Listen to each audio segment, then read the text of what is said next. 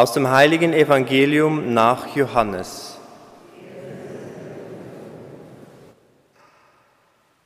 In jener Zeit ging Jesus an das andere Ufer des Sees von Galiläa, der auch See von Tiberias heißt. Eine große Menschenmenge folgte ihm, weil sie die Zeichen sahen, die er an den Kranken tat. Jesus stieg auf den Berg und setzte sich dort mit seinen Jüngern nieder. Das Pascha, das Fest der Juden, war nahe. Als Jesus aufblickte und sah, dass so viele Menschen zu ihm kamen, fragte er Philippus, wo sollen wir Brot kaufen, damit diese Leute zu essen haben? Das sagte er aber nur, um ihn auf die Probe zu stellen, denn er selbst wusste, was er tun wollte. Philippus antwortete ihm, Brot für 200 Denare reicht nicht aus, wenn jeder von ihnen auch nur ein kleines Stück bekommen soll. Einer seiner Jünger, Andreas, der Bruder des Simon Petrus, sagte zu ihm, Hier ist ein kleiner Junge, der hat fünf Gerstenbrote und zwei Fische. Doch was ist das für so viele? Jesus sagte, lasst die Leute sich setzen. Es gab dort nämlich viel Gras. Da setzten sie sich. Es waren etwa 5000 Männer. Dann nahm Jesus die Brote, sprach das Dankgebet und teilte an die Leute aus, so viel sie wollten. Ebenso machte er es mit den Fischen. Als die Menge satt geworden war, sagte er zu seinen Jüngern, sammelt die übrig gebliebenen Brocken, damit nichts verdirbt. Sie sammelten und füllten zwölf Körbe mit den Brocken, die von den fünf Gerstenbroten nach dem Essen übrig waren. Als die Menschen das Zeichen sahen, das er getan hatte, sagten sie, das ist wirklich der Prophet, der in die Welt kommen soll. Da erkannte Jesus, dass sie kommen würden, um ihn in ihre Gewalt zu bringen und zum König zu machen. Daher zog er sich wieder auf den Berg zurück, er allein. Frohe Botschaft, Evangelium unseres Herrn Jesus Christus.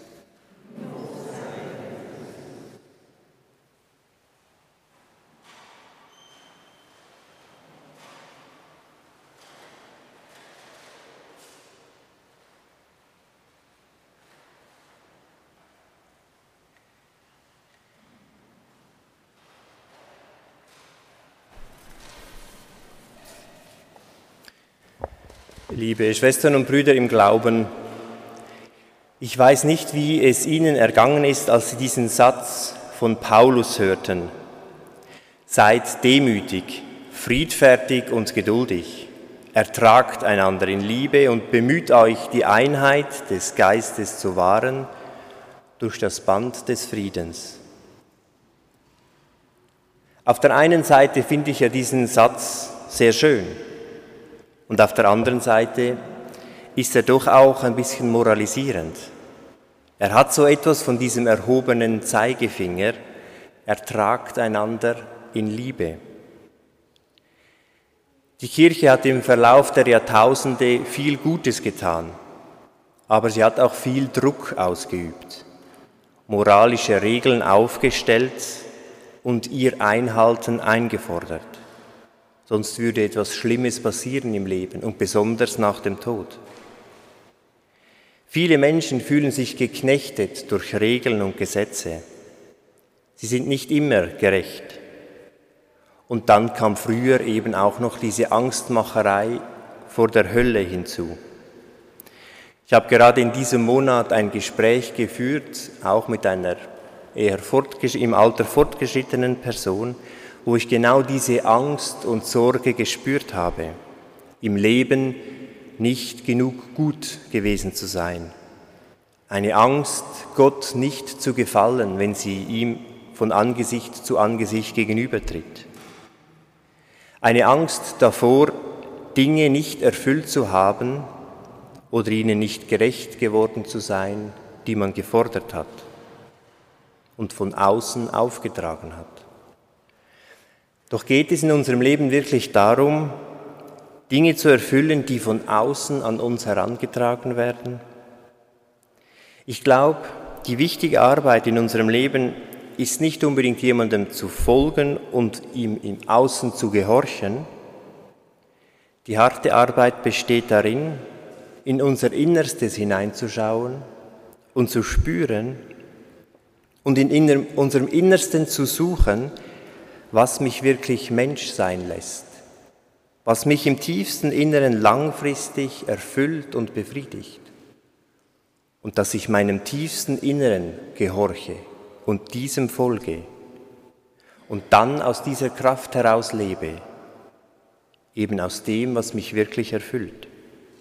Und wenn wir so hinschauen, dann kommen wir von innen her an diesen Satz von Paulus heran.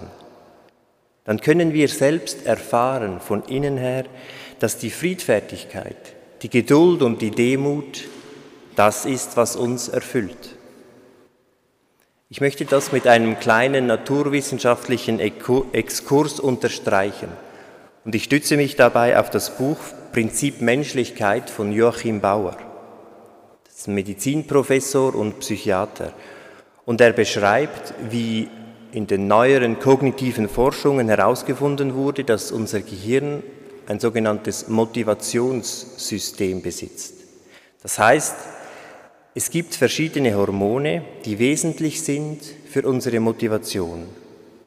Die wichtigsten drei sind Dopamin, endogene Opioide und Oxytocin. Das Dopamin ist das Hormon der Vorfreude. Die Vorfreude motiviert uns, ein Ziel zu erreichen. Wenn Sie also wissen, dass jemand zu Besuch kommt, auf den Sie sich freuen, dann fließt Dopamin in ihren Adern und sie haben die Kraft, vielleicht zu Hause noch ein bisschen aufzuräumen und es freut sie dabei. Die endogenen Opioide lösen positive emotionale Gestimmtheit aus. Sie stärken das Ich-Gefühl und die Lebensfreude. Diese Hormone sind dann aktiv, wenn Sie dann mit der Person essen, sich angeregt und freudig diskutieren und unterhalten.